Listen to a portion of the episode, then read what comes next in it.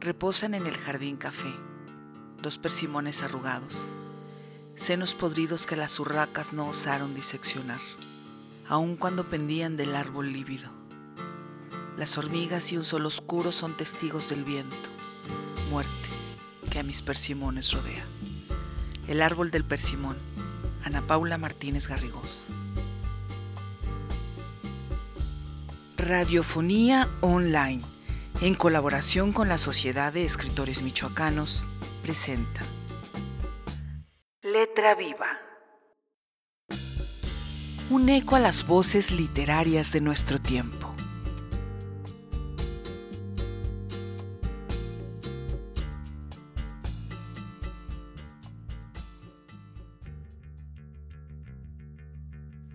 ¿Cuál es su día favorito de la semana? Para mí es el miércoles. Hace muchos años fue el martes, pero ya mi vida se organiza de otra manera. La pregunta puede sonar intrascendente, pero cualquier pretexto es bueno para notar esos detalles diminutos que nos alegran el corazón. Hay otra cosa que me alegró el corazón y que hoy comparto con ustedes. Es la antología literaria Raíces a una voz, que representa un esfuerzo conjunto de quienes conforman el Comité Ciudadano de la FILIT, Feria Intercultural del Libro de Tacámbaro. Esto es en Michoacán, México. El comité es coordinado por la maestra Mireya Aguilar y en esta emisión brinda sus opiniones sobre el proyecto. Pero antes de escucharla, ¿les gustaría conocer una selección de textos? Poesía y narrativa de Raíces a una voz. Esta tarde en Letra Viva. Comenzamos.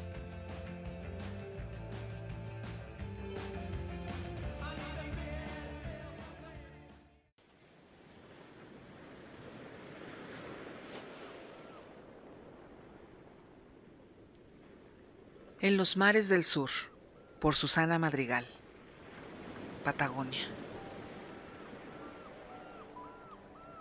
Y luego llegó el mate y el mar. Entre el sabor amargo y el frío de la brisa me encontré, donde se beben los destinos del pasado, donde las notas musicales se combinan con las olas, porque no olvidas tus destinos, se quedan atentos en el pórtico esperando un espacio silencioso, y entonces salen, galopando desde las trincheras del hubiera. Pongo mis pies a dormir en la orilla. Venga aquel sueño de encontrarte en el otro lado del mundo. La espuma desvanece las palabras que me digo. ¿Qué es? ¿Añoranza? Un pendiente.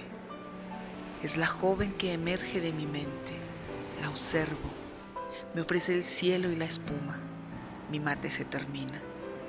¿Cuánto tiempo más vendrá tu sombra? ¿Cuánto más me hablará tu ausencia?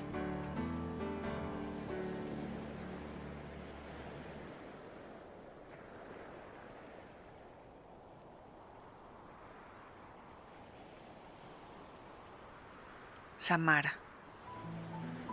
¿Has visto un mar femenino? Samara me recibió entre sus palmeras, que por la noche parecen sombras, como esas que las mujeres acumulamos en el cabello. Samara es esa ausencia constante al mirar por la ventana, es encontrarte con un recuerdo recurrente. A las cinco parece que la bahía toma un café, permanece ensimismada en sus recuerdos y por la noche se convierte en un deleite para la piel te roza las piernas, te acaricia el cabello. No es un sueño, te hace preguntas, te cuestiona, te asalta con memorias. Las palmeras se transforman en piernas que bailan con el viento. Cantan, van y vienen a la luna. Ya murió la fogata, es el momento. Construye ese puente del recuerdo. Es la última estación para alejarme. No quiero quedarme entre tus brazos. Soy mi vuelo. No pertenezco al ancla de tu barco.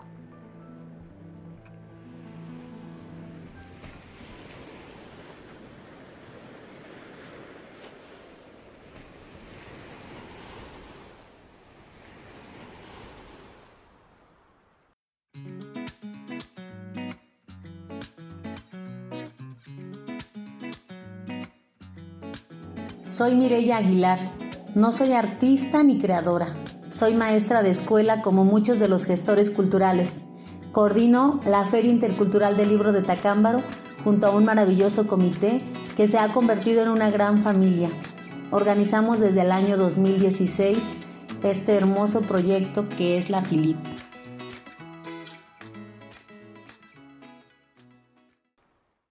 Lo que murió al nacer el mar. María Ámbar Vargas Orozco.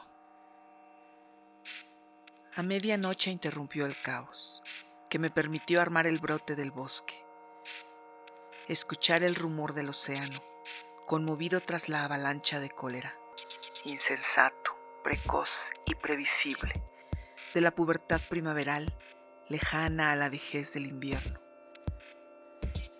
Vino después el viento a tocar la puerta con insistencia y a recordarme la vergüenza del susurro que no escucha, la contemplación de lo pequeño.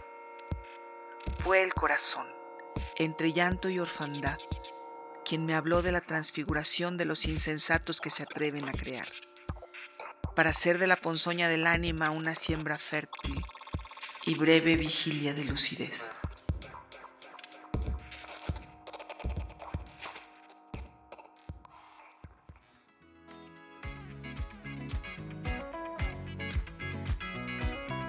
En la antología literaria Raíces a una voz del encuentro de poetas y narradores José Rubén Romero, el lector podrá encontrar una exquisita selección de textos de voces de diversas latitudes de la República Mexicana, siendo michoacanos en su mayoría, y de algunos países también como Perú, Argentina, Colombia, Uruguay y Bolivia.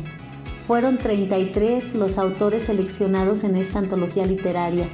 Mencionar que fueron Carolina Toro, Victoria Kiwa y Armando Salgado quienes hicieron la selección de esta edición resultando 16 textos en la categoría de poesía y 17 narrativa. Es un libro de contenido exquisito que recomendamos leer, además de la belleza de la ilustración de la portada del artista Javier Huerta.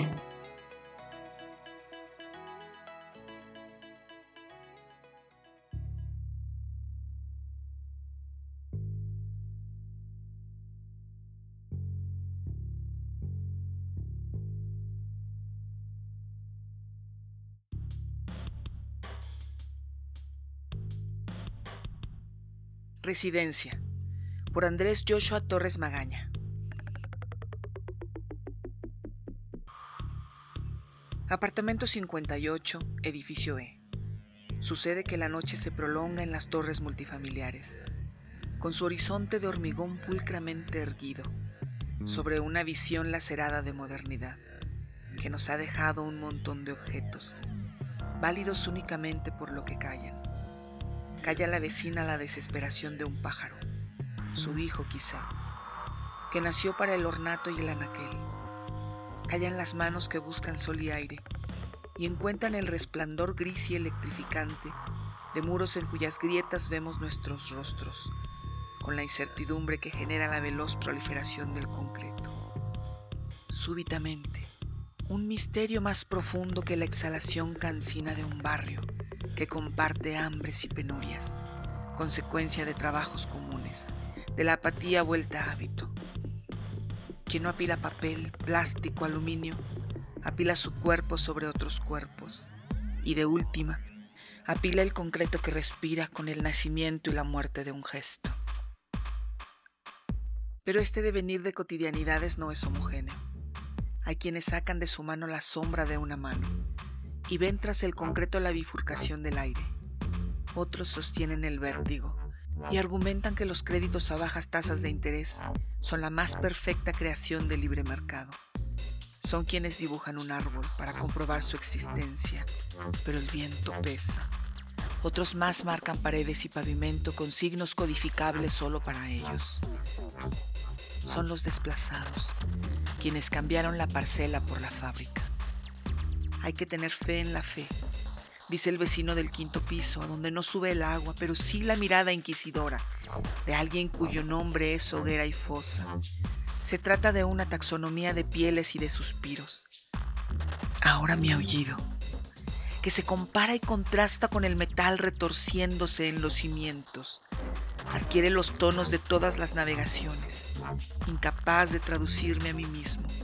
Ofrezco mis despojos a transeúntes, porque mi piel guarda los latidos de la tierra, desde el éxodo y desarraigo de mis padres hasta los días que consumo, con mi imagen que no desentona del pavimento de la estancia.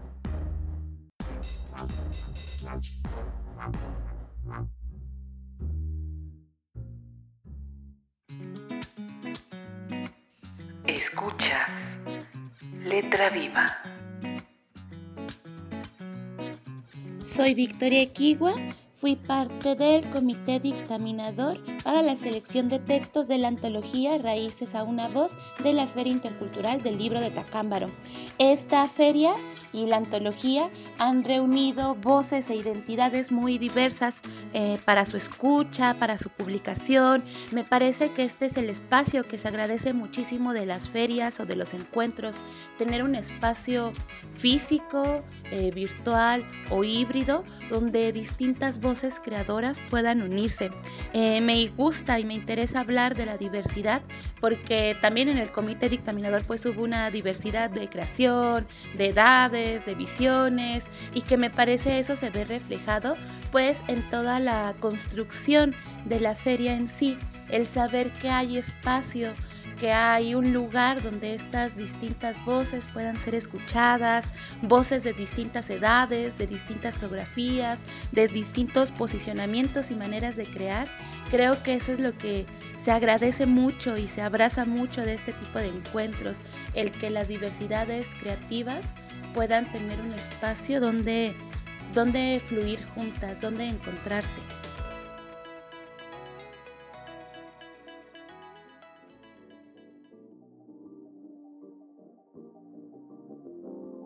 Lo que más me llamó la atención en este proceso de dictaminación fue la gran cantidad de personas que se animaron a enviar sus textos.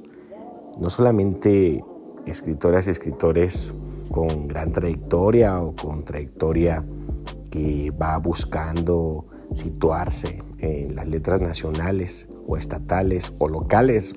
Me llama la atención que desde distintas latitudes las personas se hayan animado a participar, a escribir y que encontremos sus textos en una variedad de tonos, de contextos y de propuestas estéticas. Además fue muy interesante dictaminar la variedad de distintos textos de escritoras y escritores, narradoras y narradores, poetas de diferentes latitudes del país, donde encontramos distintas temáticas que revelan la contemporaneidad de nuestro pensamiento desde distintos tópicos, por ejemplo, la violencia asidua al escenario doméstico, la realidad que se mezcla con la ficción a partir de nuestra cotidianidad, o eh, esta parte que refrenda la condición humana desde situaciones muy particulares, muy personales, que revelan lo que profundamente es la humanidad. Personas básicas, pero a la vez tan complejas.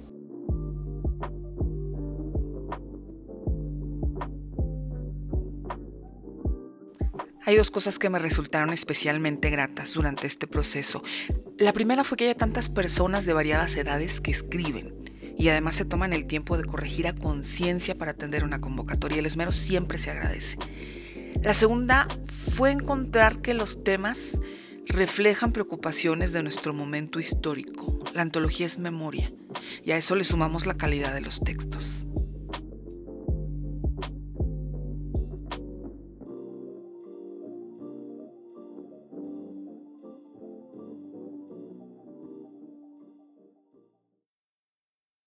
Cecilia y los atardeceres.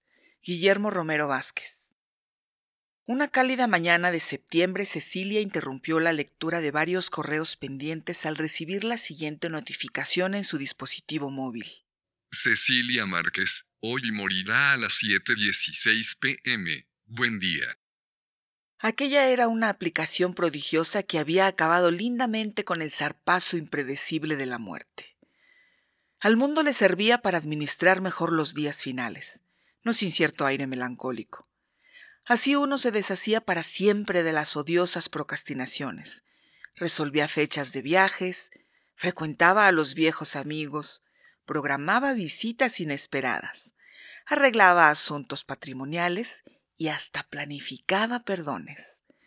Se trataba de un invento revolucionario, de un heraldo espléndido que ofrecía mil oportunidades para replantear la hermosa vida, para enderezarla y llevarla a buen puerto. Cecilia sufrió escalofríos. Pertenecía al porcentaje mínimo de usuarios que se enteraba de la hora exacta de su muerte el mismo día que terminaba de descargar la aplicación. Su alma deseó escapar de aquella monótona oficina para exprimir y disfrutar las últimas gotas de una vida que hasta el momento no había sabido aprovechar como lo reclamaba su heroica profusión de sueños y aspiraciones. Pero apenas era martes y debía cumplir con un horario estricto. Acudió al sanitario. suspiró hondamente frente al espejo hasta que el llanto arruinó la negrura del rímel, y al volver intercambió una sonrisa magnífica con sus compañeras del quinto piso.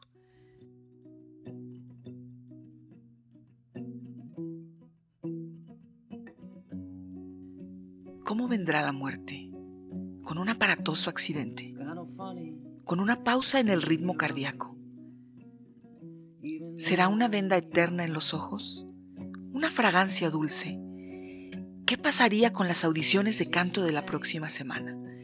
¿Qué pasaría con Ernesto y sus planes de amarse más allá de la vejez y la memoria?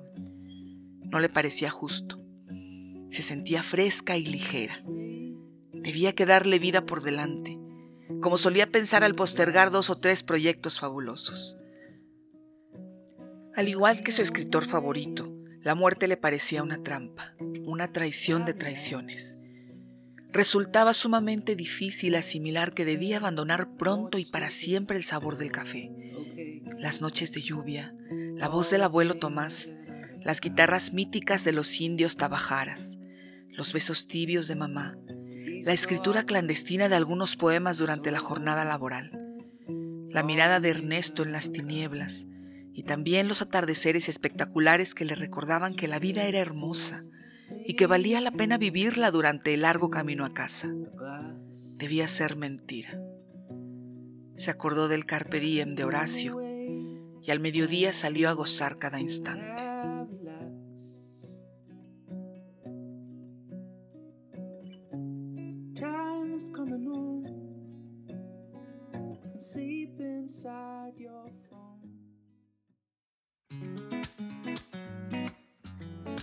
Raíces a una voz es el primer hijo de la Filit y han sido muchas satisfacciones, logros, amistades cultivadas, pero también dificultades que hemos pasado para que continúe vigente.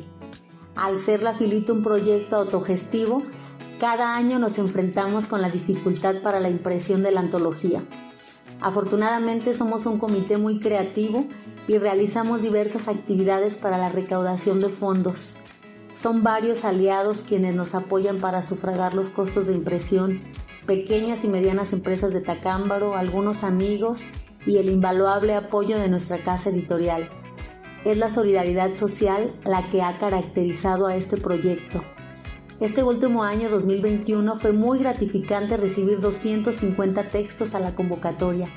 Gracias a la virtualidad hemos trascendido las fronteras. En esta antología la mayoría son escritores michoacanos lo cual nos demuestra que hay gran talento literario en nuestro estado.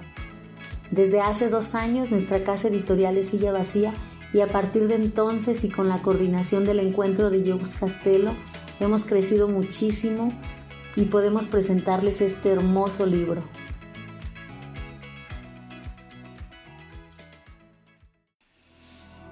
No quiero entrar ahí.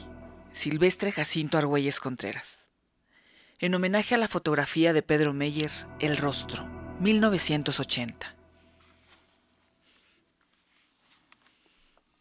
No quiero entrar, pero no puedo evitarlo. Me formé a una distancia promedio de 149.9 kilómetros de distancia.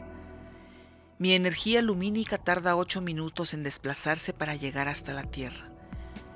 Una vez que los rayos comienzan a desplazar la oscuridad, entran como el agua en los más recónditos rincones. Pero entrar ahí, en ese cuarto alejado de todo, en ese lugar donde las paredes se tiñen de rojo, no me resulta placentero. No quiero entrar. Solo quise hacerlo por curiosidad cuando era niño. Mi papá siempre salía muy temprano. Iba a casa de mi tío en la camioneta y volvían después de cuatro horas, cargando con ellos un aroma crudo y mucha hambre. La primera vez que lo acompañé fue durante las vacaciones. No iba a la escuela y por eso no pude negarme. Aunque decir verdad yo propuse acompañarlos. Después de pasar a casa de mi tío, visitaban a un señor del pueblo. Cargaban dos reses y las llevaban al cuarto alejado en el terreno que nadie visitaba. Bajaban una a una las bestias, las jalaban con una cuerda y una vez que estaban arrinconadas les enterraban el cuchillo en el cuello hasta que... Así fui creciendo. Ahora soy yo quien lo realizo. Todos estos años, siempre pienso lo mismo. No quiero entrar ahí. No quiero entrar. Lo sentí desde que el señor de la casa me llevó a beber agua. Algo distinto había en su mirada. Me llevó a pastar en otro lugar. Cuando regresó por mí, las dos palmadas en mi lomo han sido las únicas caricias que me hizo desde que nací. Cuando llegaron esos dos sujetos, con esa facha desaliñada y diciendo sus bromas, me hizo sentir muy raro. Y el niño que no dejaba de mirarme solo me provocaba las ganas de lanzar patadas. Mi compañero en la camioneta está tan nervioso como yo. Siempre hemos visto cuando llegan por otros y no vuelven. Nunca, por mucho tiempo que transcurra. Nos olvidamos de ellos. Y ahora somos nosotros los que vamos para allá. Ya estamos llegando. Ya veo el cuarto iluminado. No me gusta su aroma. Y ese tono rojizo. Y esa tenue luz de sol matutina que ilumina una de sus paredes. Se presiente la muerte. De nada he estado tan seguro. No quiero entrar ahí. No quiero entrar. Sin embargo, ya me comprometí con el periódico. Quieren una fotografía para la portada. Tuve que hablar con varias personas antes de conseguir el permiso para documentar este rastro clandestino. Y sobre todo, portarme bien con ellos me dijo la persona del teléfono. Traje 200 pesos para cada uno, pero eso no me inquieta. Llegué hace un par de horas. El lugar es muy frío. En cuanto llegó la camioneta subieron al animal. Los personajes ni siquiera voltearon a verme. A través de las redilas se veían dos animales y un niño en el asiento trasero de la camioneta de carga de doble cabina. Esperé a ver todo el proceso del primero para luego hacer las fotografías. Quería evitar al máximo al estar dentro de ese cuarto donde apenas caben dos sujetos y la bestia. El animal, una res de más de mil kilos, bramó con tal estridencia que aún ahora, diez años después, resuena su sonido en mis oídos, de forma similar al pensamiento que tuve cuando llegué. No quiero entrar ahí.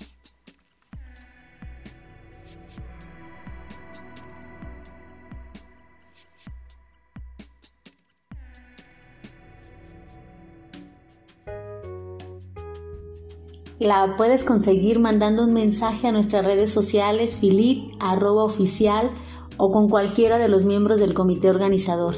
En Morelia, en la editorial Silla Vacía y en Tacámbaro, en la tienda Alebrije Arte y Más, ubicada en el centro de nuestra ciudad.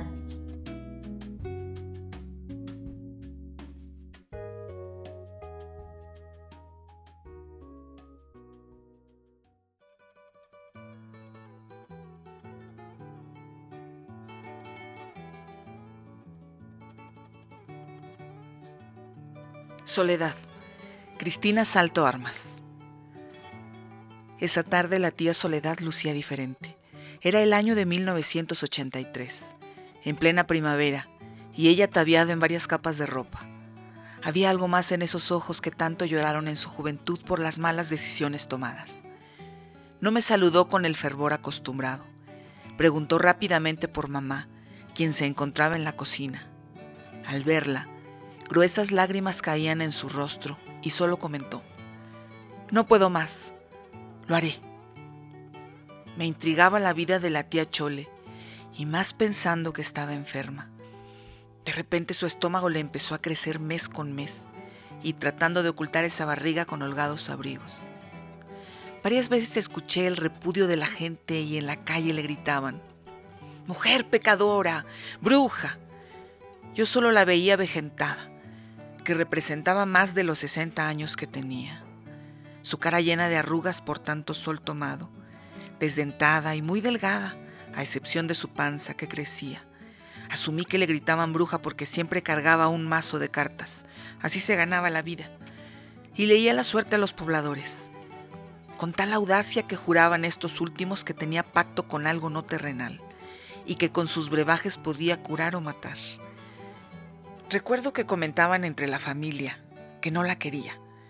¿Cómo fue que abandonó a mi tío por andar en busca de otros amores y ya en su tercera edad, su vida amorosa clandestina con un músico de cantina que no pasaba los 30 años, el cual de manera inesperada se marchó? No nos visitó en varias semanas. Un día llegaron corriendo a avisarle a mi mamá que fuera rápido a la casa donde vivía. Yo tan acomedida me apunté a acompañarla. Al llegar yacía en una cama con fiebre y delirando. Quise quedarme con ella un rato y darle un abrazo, pero las personas mayores me sacaron y mamá, alterada, gritó que me saliera a jugar con los otros niños. Quise enterarme de lo que pasaba. Me las ingenié para observar por una rendija del cuarto hecho de tablones. Estuve quieta escuchándola suplicar por el perdón. Sollozaba que lo había matado porque la gente se burlaba de ella, y su amado músico la dejó con el problema. Y ella tan vieja que iba a ser. No comprendía en ese momento sus palabras. Balbuceó que se iría al infierno, que el diablo la llamaba. Encargó que sacaran de una maceta a su amado hijo.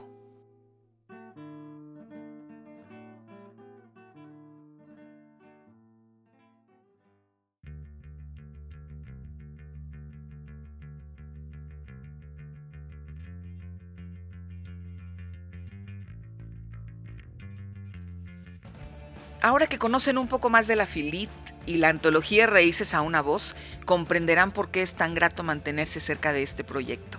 Para estas fechas ya están preparando la edición de 2022 que será en formato híbrido. ¡Qué maravilla! Así nuestros escuchas de otros países podrán participar. Un saludo afectuoso y abrazo virtual sin virus a nuestro público de Colombia, Estados Unidos y España, que a veces supera en número las reproducciones de México en Spotify. Terminamos por ahora. Gracias a mis compañeros de Radiofonía Online que hacen posible esta transmisión. Soy Carolina Toro. Hasta pronto.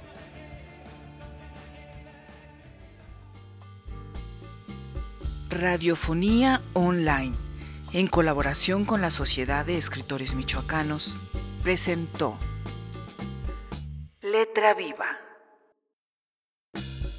Un eco a las voces literarias de nuestro tiempo.